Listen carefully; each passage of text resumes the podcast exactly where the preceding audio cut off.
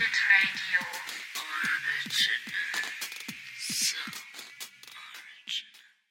The situation is complex and extremely difficult to grasp within the framework of the experiment.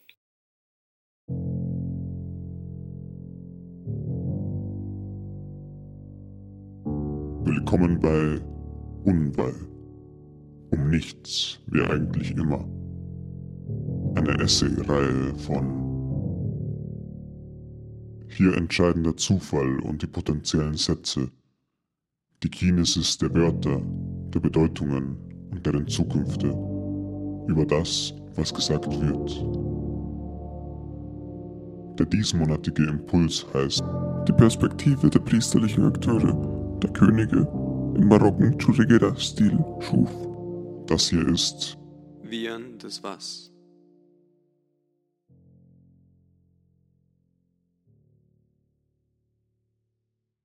Es gibt keine bedeutungslose Musik.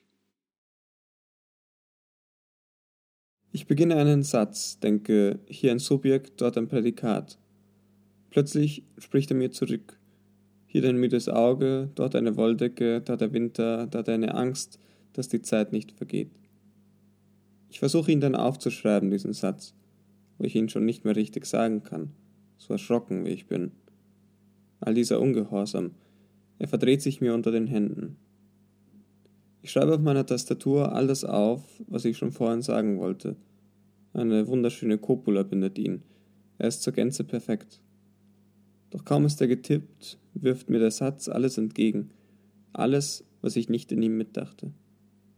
Nicht nur jeder Buchstabe fliegt mir gegen das Gesicht, die gesamte Tastatur, samt des Drecks zwischen den Lettern, des Staubs unter der Leertaste und der Stille der Sekundenzähler, die unauffällig auf dem Bildschirm ticken. Er schlägt in mich ein und ich spüre seinen Zorn, eine Witterung vor der Engständigkeit meiner Gedanken. Nun nehme ich ein Blatt Papier, denke, das wird den Satz ermuntern. Schreibe ihn erneut auf, nun mit den Bewegungen und Zeichnungen meiner Hände. Hier, denke ich also, ist die Verbundenheit von meiner Physis und Psyche. Doch der Stift schreibt ganz entfesselt in mich. Ich dachte, ich rede, meine ich konfus aber jede Bewegung meines Stifts und meiner Zunge schreibt sich in meinen Körper hinein. Nun trete ich einen Schritt zurück, nein, anders, ich lege mich hin, blicke auf die Decke und spüre, früher meinte ich in meiner Sprache ein leeres Blatt zu erobern. Das war meine Einstellung, wenn ich schrieb, und das übertrug ich auf das Reden. Was ist heute noch von diesen Gedanken in mir? Und wie denke ich heute über meine Sprache nach, anders wie erlebe ich meine Sprache, wenn ich schreibe? Ich will lernen, wie ich geschriebene oder gesprochene Sprache wahrnehme.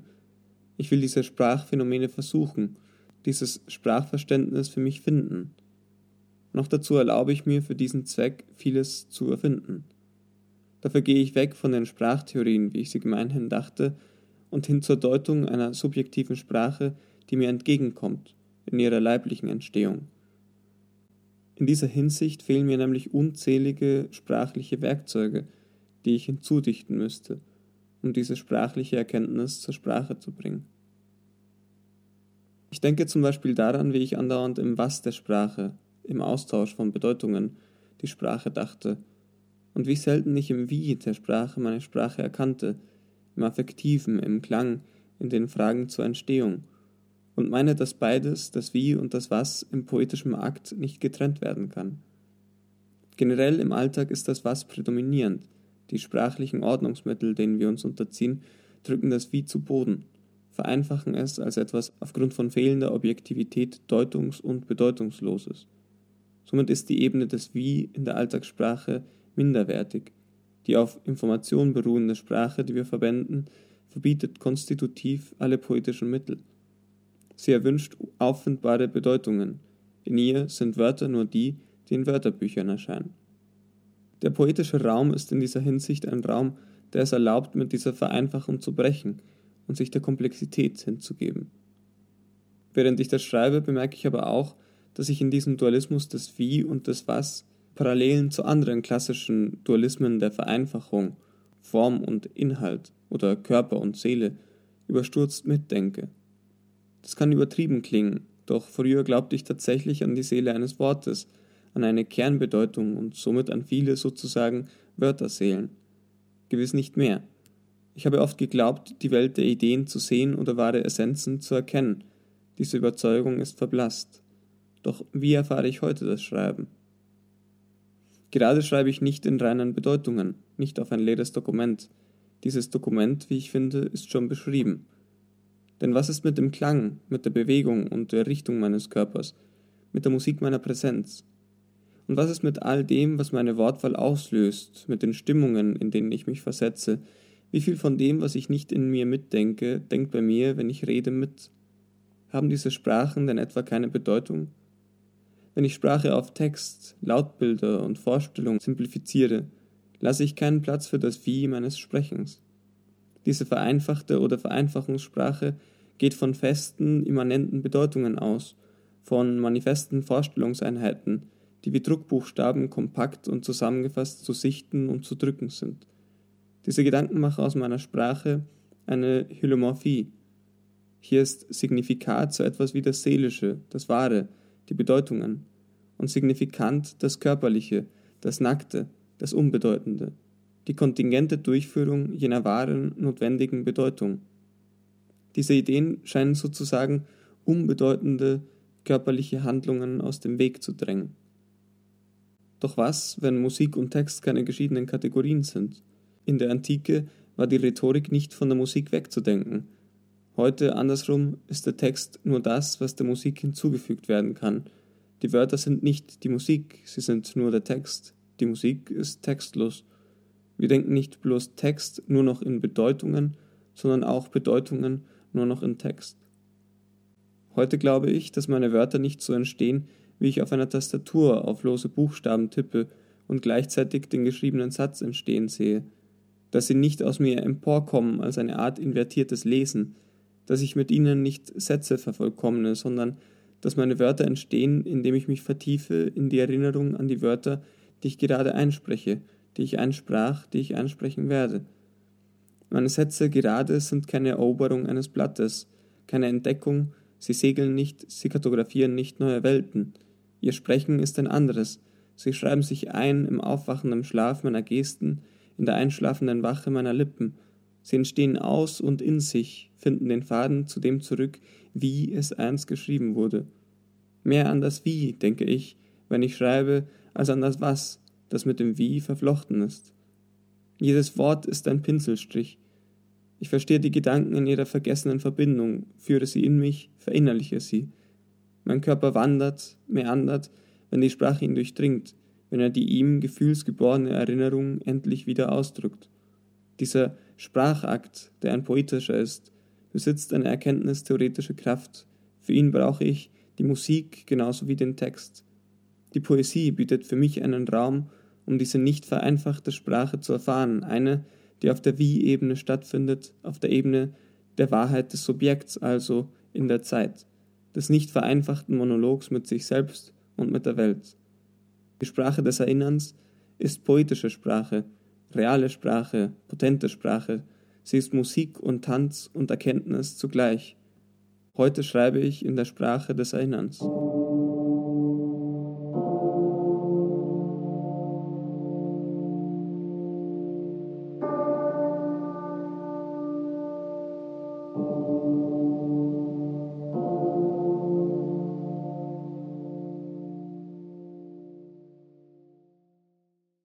Das Wiehern des Was oder ich äußere nicht, ich erinnere. Meine Erfahrungen und Erkenntnisse beziehen sich auf das Schreiben. Bei Schreiben ist das Wort nicht nur ein Wort, es entsteht im Netzwerk und ist somit selbst ein Netzwerk. Diese Erfahrung geht radikal gegen die Reduktion der Sprache auf das Was. Wenn die Was-Kommunikation die sprechende Person als Eroberer des leeren Blattes denkt, gibt es das leere Blatt in der Wie-Kommunikation nicht. Wenn in der Was-Kommunikation jedes Wort geglättet, an beiden Seiten von Leerzeilen umgeben und in Buchstaben teilbar ist, ist in der Wie-Kommunikation jedes Wort in seinem Entstehen im Netzwerk ein Netzwerk. Das Wort hat Tiefe, Geruch, Melodie, es ist schnell, laut, geschimpft, es war gleichzeitig zu einem Jucken im Hals, zu einem seltsamen Bauchgefühl, zur sich langsam öffnenden Faust. Es hat eine Pause geahnt, die Störung gesucht, einen Wirbel gefühlt. Noch dazu hat es in den letzten Jahren erfahren, wie es gesagt wurde, als der Winter kam, als der Schnee fiel, als der Schnee wieder ging. Das Wort hat Erinnerung und ist, wenn es gesagt wird, die erneute Erinnerung an das Wort. Es erfährt sich als wie und als was zugleich. Das Wort ist nicht nur das, was verwendet wird, sondern auch das, was verwendet. Diese Schreiberfahrung geht somit radikal gegen eine sich über Jahrhunderte hindurchziehende Glättung der Wörter, gegen einen Rationalisierungsprozess, der die Wörter in zweidimensionale Gegenstände entwickelt hat. Die Wörter gelten als gedruckt auf Papier und sind somit flach. Der Leser findet sie und ist ein Erfinder, Entdecker und Eroberer. Er hält diese sprachlichen Gegenstände in seinen Händen, er greift sie auf, greift sie an und begreift sie. Genauso geht die Sprache der Erinnerung gegen ein Verständnis, welches das Gehirn mit einem Wörterbuch, einem Werkzeugkasten, einem Lexikon oder einer Sammlung gleicht. Will man ein Wort verwenden, so die Logik dieses Denkens, entnimmt man dessen was aus einer Kiste, legt es sich auf der Zunge und schleudert es hinaus. Eine weitere Person, hier als Rezipient gedacht, öffnet den Mund, schluckt das Wort, vergleicht dessen was mit den Vorstellungen im Katalog, registriert es und reagiert dementsprechend. Im Katalog findet dieser Rezipient natürlich hinter jedem Wort, für was es steht. Ein Schuh beispielsweise ist eine Fußbekleidung aus einer festen oder biegsamen, glatten oder mit Profil versehenen Sohle mit Absatz und einem Oberteil meist aus weicherem Leder. Das ist Sprache, so die These, ein Austausch in Repräsentationen. Jemand denkt, äußert und rezipiert Bedeutungen. Wenn wir uns nun aber ein sprechendes oder schreibendes Gehirn mehr als ein Ort des Wies als eins des Was vorstellen, hat das Wort mehrere Bedeutungen. Die Frage lautet, wie ist Schuh wenn? Zu der Definition eines Wortes als Netzwerk kommt somit eine wichtige zeitliche Komponente. Noch dazu steht dahinter der essentielle Faktor der Entstehung, der Wortgenese. Wie entsteht Schuh wenn? Schuh wird somit seiner reinen Bedeutung entnommen. Was ist Schuh? Schuh ist. Und in seinen Bedeutungen erweitert. Was ist, wie Schuh ist, wird oder geworden ist. Wir spielen mit einem erweiterten Konzept des Was, das sich von diderotischen Definitionen freimacht und in ein Bad von Körperlichkeit springt. Diese Vorstellung von Sprache gleicht mehr einer Form der Kommunikation als tierische Lautwerdung, in der das Wie über das Was prädominiert. Wie im Falle eines Pferdes, das wiehert, und im Moment des Wieherns ihr Wie zur eigentlichen Bedeutung macht. Ich spreche, wenn ich von einem im Wie erweiterten Was spreche, von einem wiehernden Was, das im poetischen Akt entsteht. Das wiehernde Was stellt sich gegen die Zweidimensionalität der Vorstellungen und der Sprache und verstrickt sich in eine Raum- und Zeitachse, in der die Sprache geschieht. Was wiehernd ist kein universeller Katalog an Bedeutungen möglich, nur ein Netzwerk, in dem die zeitliche und räumliche Perspektive und somit die Handlung, die Lautstärke, die körperlichen Bewegungen, auch die Linienführung, Melodie, Rhythmus Tempo mit berücksichtigt wird. Was wiehernd ist nur eine subjektive, megalomane Sprachkartografie möglich, in denen die Fragen mit einem wiehernd was gestellt werden. Wiehernd was ist Schuh? Was wiehernd ist jedes Wort nicht von seinem Umfeld zu entnehmen. Im wiehernden was muss jeder jetzt und immer wieder sein eigener Diderot und D'Alembert sein.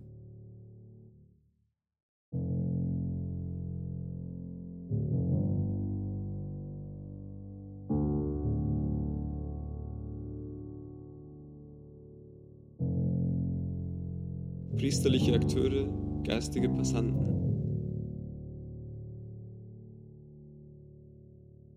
Wenn ich also heute zurückdenke und darüber meditiere, wie ich Sprache verstehe, wenn ich schreibe, so komme ich direkt auf die Erkenntnis, dass ich heute, anders als früher, auf die Vorstellung des Redens als reines Äußern verzichte. Jedes Äußern ist auch ein Einschreiben in den eigenen Körper.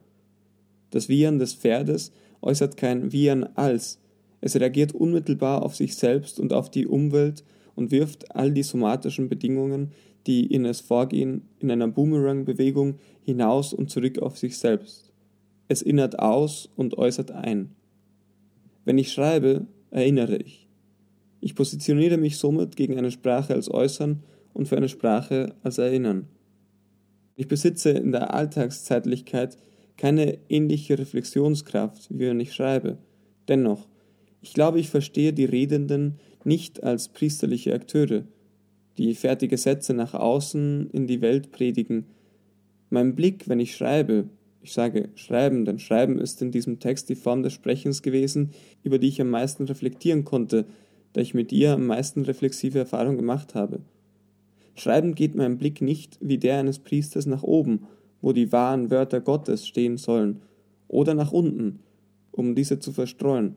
Ein priesterlicher Akteur würde zum Beispiel behaupten, jeder Monolog sei auch ein Dialog mit Gott. Ich bin ein geistiger Passant, deren Sprache durch ihn und mit ihm wandert. Mein Blick geht nur in dem nach außen, in dem er auch in sich hineingeht. Als ein solcher würde ich eher sagen, dass jeder Dialog auch ein Monolog ist. Als Passant erlebe ich um mich eine Vielzahl an Akteure. Sie fliegen an mir vorbei. Ich kann immer nur einen Bruchteil von ihnen erhaschen.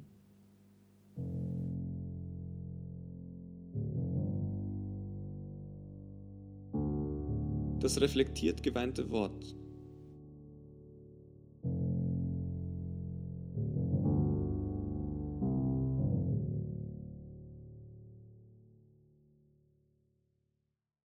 Schreiben ist für mich die beste Form der reflexiven Erfahrung des Sprechens.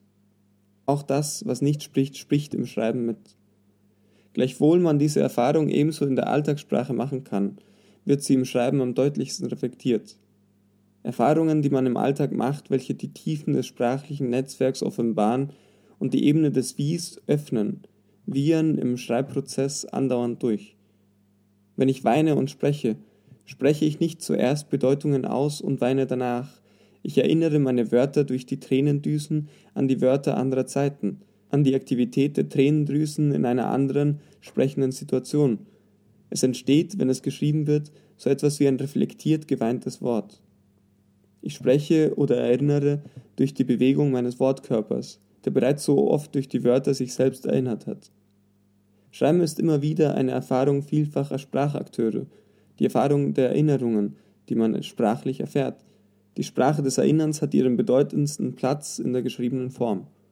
Jedes Mal, wenn eine schreibende Person schreibt, entsteht ein megalomanes Projekt. Etwas, das man nie ganz auffassen wird, dringt durch einem, denn auch das, was nicht spricht, spricht. Körperteile, Gefühle, sie alle bekommen ein eigenes Leben, eine eigene Kraft, eine eigene Sprache, die sich im Wie ausdrückt. Es ist ein Gedankenexperiment, an diese Körperteile so zu denken, als wären sie nicht nur Akteure der Sprache, sondern auch Sprechende selbst. Die Sprachwelt, die früher für mich voll Wörterseelen war, ist heute in geschriebener Form ein auf alles verbreiteter Animismus, eine Allbeseeltheit, in der alle unbelebte Objekte in mich ihre persönliche Kraft entwickeln. So viel zu dieser verrückten Religion des Erinnerns, die ich soeben erfunden habe.